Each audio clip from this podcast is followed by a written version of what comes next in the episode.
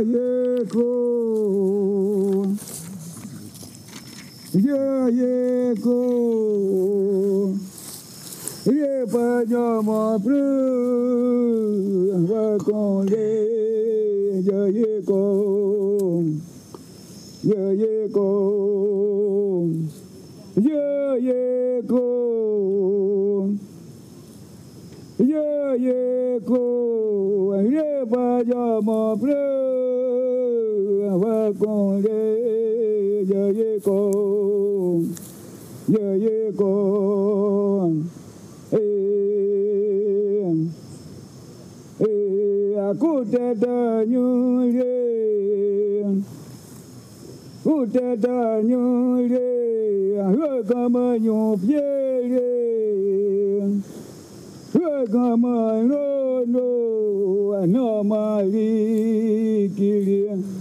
Namari kiri kama mangi kwata kakro peti te kama manyuma no pere makama kararo tiye no makama imata nani tani.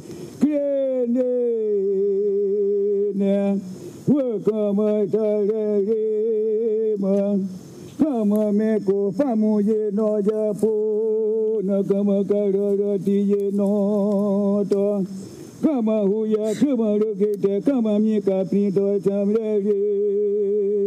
ne mena bono no le no.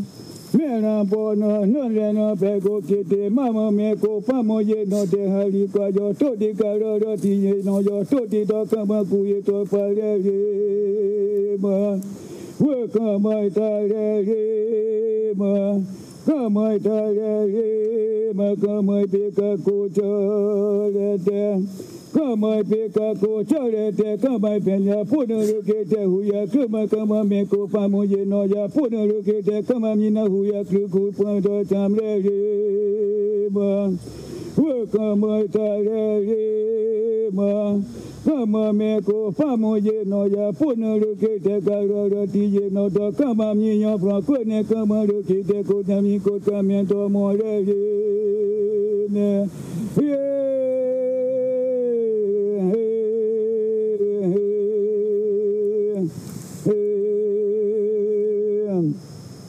Return, return,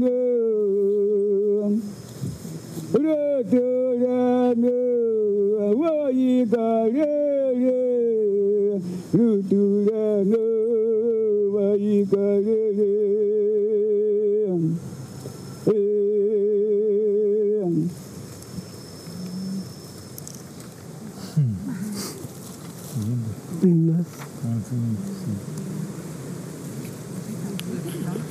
Podem ficar com ele. Podem ficar se quiserem. Obrigado. E então, era isto?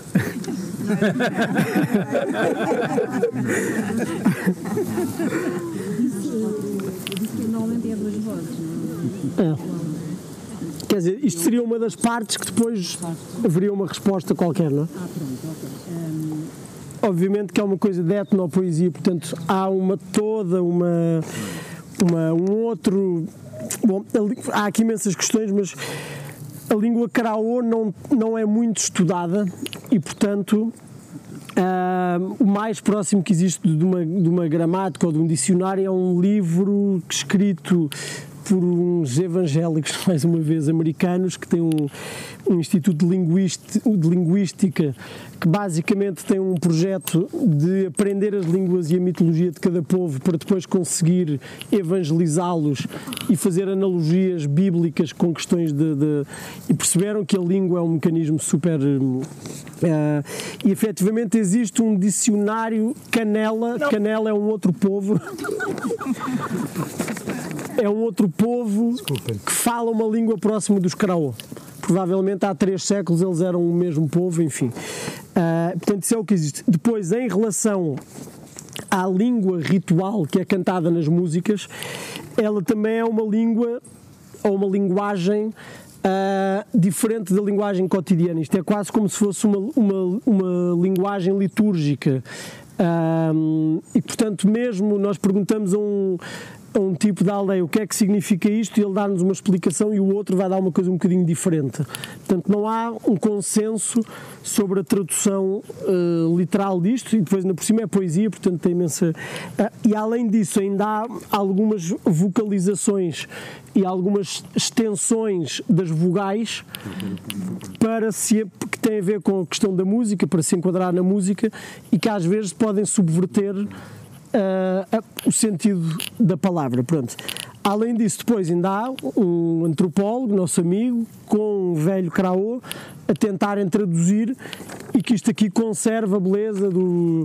Pronto, portanto, há aqui. Uh, eu lembro que isto já foi ninho orvalhado, já foi ninho molhado, depois ele acabou por manter as duas. Tentar aqui todo, isto é uma coisa muito aberta porque é uma tradução. Mas o que há assim de mais rico e aquilo que o Ian conseguiu perceber e que nós já sabíamos também pela, pela análise de alguns cantos, mesmo outro tipo de cantos, uh, é que estas descrições que estão aqui, isto na verdade não são descrições bucólicas da paisagem ou dos animais, mas são, e depois está muito ligado com o facto de eles serem um povo animista, na verdade há um salto de perspectiva sempre que eles assumem e, portanto, é, é como se cada objeto tivesse a falar no momento em que nós ouvimos. Portanto, o ninho orvalhado é do lugar do ninho, depois é do lugar do, do coati. Mais tarde ele diz: uh, Eu, filho, venho sentir o frio da noite. Eu estou aqui, eu, Seman dolorido, que acho que é uma, assim, uma metáfora lindíssima, não é? Para eu, o Seman dolorido, eu, filho, venho sentir o frio noite, uh, e portanto, mesmo o frio e a noite, que o Ian explicou-me que é uma palavra que dá conta, ele na altura traduziu isto, é uma palavra que não se usa em português que é o frio da noite. Em português de Portugal, o sereno. No Brasil usa-se o sereno, é aquele friozinho da noite, mas não é muito frio, portanto é no Brasil.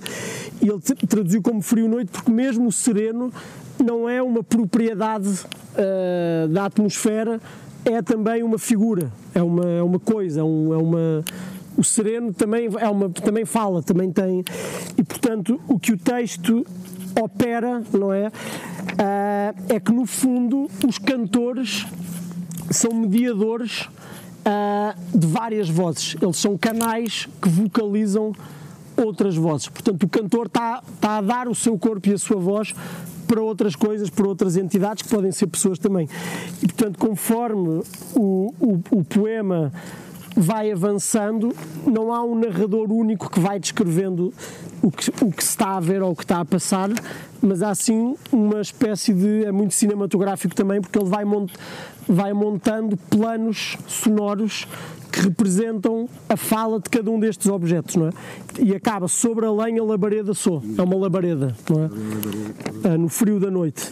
E portanto, se isto fosse cinema, a câmara tinha, não era um plano geral de um pátio de uma aldeia com um jovem a ouvir. Não, a câmara ia saltar para cima da árvore onde um coati talvez se aproximasse para a labareda. Para o, um, e, e, os mitos Karaô também têm essa coisa muito interessante. Aliás, há alguns mitos dos Karaô que estão na, pá, nas mitológicas de Levi Strauss, que é aquela, aquele grande almanaque de mitos do mundo inteiro, e há alguns mitos estão lá uns, umas recolhas muito pequeninas, porque ele estava interessado numa análise estruturalista, portanto, aquilo é quase o peixe entrou na água, o homem chegou, matou, disse-lhe, não se é uma coisa muito. Mas quando nós vemos os relatos de mitos de velhos da aldeia, eles estão sempre a saltar e a mudar de voz, portanto não há um protagonista, há um miúdo que saiu e que, por exemplo, o mito da que é o Auquê, é o mito que explica uh, o surgimento do branco, do homem branco, segundo os Karaô. E é um mito que, que, nos interessa muito e que provavelmente vai ser trabalhado no próximo filme com eles, mas basicamente. Um, não há um narrador omnisciente, não é? Uma espécie de estilo livre indireto, assim uma coisa. Mas a história basicamente há uma tipa, uma, uma jovem que está grávida e que sempre que vai tomar banho ao rio durante a gravidez, o filho sai da barriga, entra na água e transforma-se num bicho. Às vezes transforma-se em cobra, transforma-se em jacaré. Uh, e ela aceita. Bom, enfim, está aqui, esconde aquele segredo, fica um bocado intrigada, mas quando volta para casa, o bicho volta a entrar para a barriga e ela volta para casa, cada vez mais grávida, vive esse, esse processo de gravidez solitariamente, sem, sem contar a ninguém, e um belo dia o bebê nasce. E nasce um bebê, mas rapidamente ele começa a imitar todas as pessoas que o vêm ver. Portanto, há um velho, um avô que o vem ver e ele transforma-se em velho. Depois há um, uma mulher e ele transforma-se em mulher. Portanto, ele tinha esta propriedade e vai crescendo e eles cada vez mais incomodados com a presença daquele ser inexplicável, aquilo não é gente, não é bicho, e eles não conseguem uh, uh, enquadrá-lo, socializá-lo, não é? Por isso é que eu dizia há bocado que a noção de pessoa é, ela é construída. O auquê nunca chega a ser uma pessoa porque não se estabiliza, não é? Bom, ele cresce um bocadinho uh, e começa a transformar-se em bicho. Quando brinca com as outras crianças, de repente vira onça, como eles dizem, virei onça. E as crianças fogem e ele ri-se e, transforma-se outra vez em, em, criança, volta para casa. Uh, bom, e o, o, conto, o conto, o mito, quando é contado por um, normalmente são os mais velhos que contam, ele vai, ele quase que se transforma em onça também, para dizer que o Alquê se transforma em onça. Portanto, ele não narra à distância, ele usa este, este, este recurso estilístico, se quisermos, que é, vai assumindo as figuras todas. Portanto, e o Alquê transformou-se em onça, andava assim, e começa a imitar a onça. Portanto, no começo da história, o narrador personifica a mãe, mas quando a criança se, se transforma em bicho, ele já fala na primeira pessoa como se fosse o bicho e vai saltitando de personagem em personagem. São todos protagonistas, não é? Finalmente, o Alquê Uh, a aldeia decide que temos que eliminar o Alquê, isto não dá para estar aqui, isto está a ser muito problemático, e decidem matá-lo. E, e, há um tio que que, que às escondidas da mãe decide levar o auquê para caçar, diz pá, há um, há um ninho de araras lá em cima, vai lá pegar um ovo, não sei o quê, o auquê sobe, o miúdo, e ele corta a árvore para a árvore cair e matar o miúdo, e quando ele cai, transforma-se em folha, e vai aplanar, aplanar, aplanar, cai no chão devagarinho e não morre, transforma-se em miúdo, volta para a aldeia. E vão tentando matá-lo de várias formas, tem imensas peripécias, e o Alquê sobrevive sempre. Até que há um momento que dizem, pá, temos que queimá-lo, isto só vai lá mesmo com, com uma incineração. E, e convidam-no para uma caçada, não sei o quê, e empurram-no para uma fogueira, e o gajo de facto morre carbonizado, e finalmente resolveu-se o problema do Alquê, ele morreu queimado, transformou-se em cinzas, e o, o, a aldeia volta para. as pessoas voltam para a aldeia. Uns dias depois, este tio decide, pá, deixa lá ver se ele morreu mesmo, porque isto está difícil. E quando chega à, à zona, onde, à, à parte onde estavam as cinzas do Auquê, encontra uma casa construída à maneira uh, ocidental, ou à maneira, portanto, uma casa não tradicional. Sai de lá dentro um tipo branco que entretanto já tinham uns escravos negros e indígenas e uns capangas ali à volta e já tinham umas vacas e não sei o quê, e é o Auquê, transformou-se em branco. E ele diz, epá, com uma, com uma espingarda na mão, e diz, epá, que pena, que pena, pá, vocês foram muito teimosos, foram muito burros, porque mataram-me, não é? Eu era um branco, vocês podiam ter, podiam ter aproveitado o facto de eu ser branco, mas eu dou-vos uma última oportunidade, vocês têm a espingarda ou a flecha, escolham, não é? Querem continuar índios ou querem aceitar a espingarda, as panelas de ferro, as facas e, e, e virar branco como eu virei, transformarem-se em brancos como eu. E há uma discussão enorme entre os velhos e os novos, uns que dizem não, é uma oportunidade incrível, podemos ser brancos, os velhos dizem que não, temos que continuar indígenas e há uma discussão entre a comunidade e decidem continuar a ser indígenas. Portanto, aceitam a flecha e vão-se embora e o Auquê fica para trás e chora, chora, chora. Vocês perderam esta, esta grande oportunidade de ser branco. Para olhar a minha casa, tenho, tenho empregados, tenho vacas, tenho não sei o quê. Um, e portanto, o mito, isto é o mito do primeiro homem branco. Então é muito interessante por um lado, narrativamente, não é? É um bocado como nos cantos, há uma. vão-se fazendo elipses e a narração vai sempre assumindo a primeira pessoa de cada uma destas personagens. Uh, E por outro lado, há esta instabilidade eterna que está muito presente até hoje nas relações que os Karaô têm com as representações institucionais do branco, que é sempre esta tensão de pá, as espingardas se calhar são bem-vindas, mas ser branco, pá, calma lá, trocar de pele convosco, isso já é demais. Uh, umas enxadas de ferro, talvez, mas uh, um arroz, uns pacotes de arroz da cidade, tudo bem, mas nós vamos continuar com os nossos rituais. E essa instabilidade mantém-se até hoje.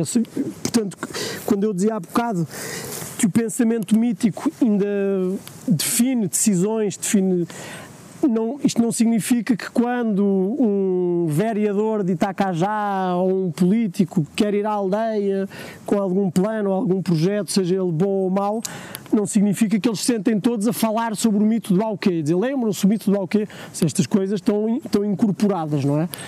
Mas hum, essas narrativas são a historiografia dos Caraó, não é? quando dizemos que são povos sem história, não, eles são povos sem historiografia. A disciplina da história não existe, mas a história existe. E o pensamento mítico é pensamento científico também, não é? Uma outra forma de produzir ciência e de fazer com que cosmovisões e ideias do mundo e éticas permaneçam e passem de geração em geração. É? Mas há, há um lado também que depois isto são repertórios extensos. Daqui vai para o milho e depois vai para, para a arara. Para. Então, este canto em particular, eu acho que não é improvisado, mas este canto em particular, ou este grupo de cantos, nenhum outro cantor vai cantar desta maneira. Claro. Ao contrário da maioria dos outros cantos que seguem a mesma estrutura, as mesmas palavras, estão, não estão escritos, mas é como se tivessem, não é? E este tipo de canto em particular, por isso é que nós dizíamos que é um rap, esta parte aqui mais mais rápida. é, é uma criação dele, não é? Deste cantor em particular. Não é? vocês têm mais músicas deles, não Sim, Olha, aquilo é estávamos a ouvir o... imensas e aquilo não acaba. Pois, pois, pois. Aquilo é... Todas as noites eles fazem isso ou é só. Não. Não, é quando, principalmente nas festas. Depois há muitas cantorias assim, mais pequenitas numa casa, às vezes numa noite ou assim. E depois há uns cantores que voltem meia acordam ao meio da noite e apetece-lhes cantar, vão para o pátio, começam e às vezes a aldeia mobiliza-se. Era aquilo que estavas a dizer, tipo à meia-noite. À meia-noite, de repente. tipo, mesquita vai aqui. É, de repente começa uma, uma cantoria. Onde é que eles gravaram? O quê? esses cantos? Estes aqui, este que nós mostramos hoje foi gravado por uma coisa que é o CTI, que é o Centro de Trabalho Indigenista, que é uma, uma ONG que fez um CD há uns anos com músicas dos Kraua. Isso foi gravado por esta. Todas as outras que eu tenho foram gravadas por nós.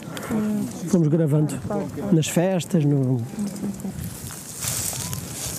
Bom, então Uh, isto foi tudo assim um bocado improvisado, acho que perceberam, não é? Eu não disse no início, nunca, nunca tinha feito uma, uma conversa assim em movimento com tanta gente.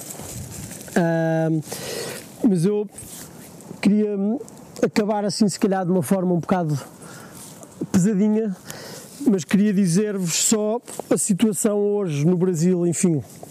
Não, não preciso que vos diga, toda a gente tem acompanhado o que está o que está a passar. Uh, e eu e a René estamos muito envolvidos com, com o movimento indigenista no Brasil, particularmente os Craô, não é? Uh, e temos alguns amigos ainda mais envolvidos do que nós.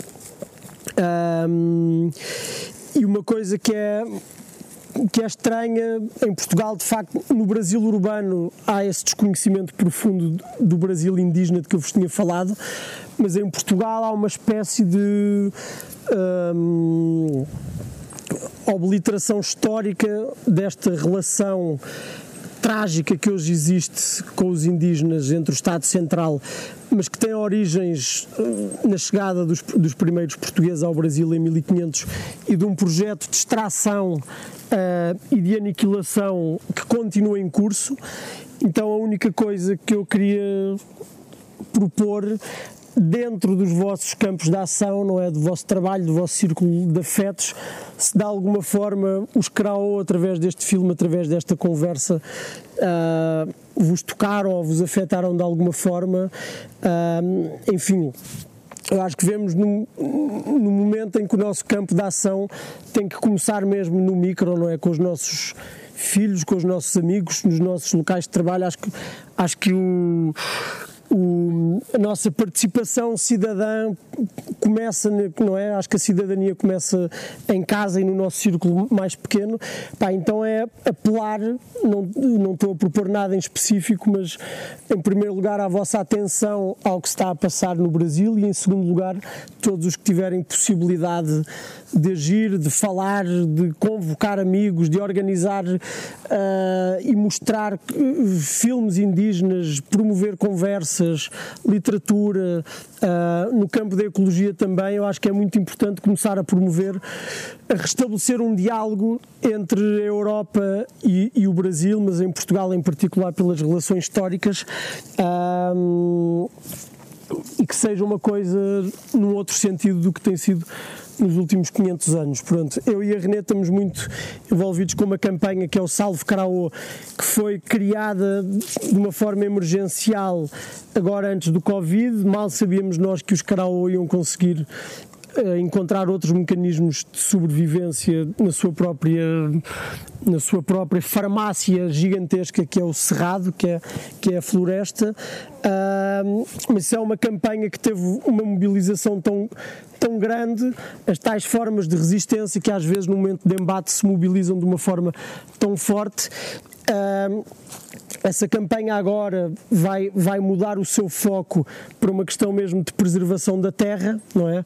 Os indígenas dizem que nós somos a terra, portanto matam a terra e matam-nos a nós também. Uh, e portanto, se puderem, acompanhem também. No, há um Facebook, há um site que é o salvecarao.com. Divulguem com amigos, porque às vezes são estes contactos informais que surgem pontes como esta, que é talvez um dia seja um crau aqui em vez de mim a falar sobre a vida na aldeia, sobre, sobre, mas estas pontes às vezes surgem com, com estes encontros, não é?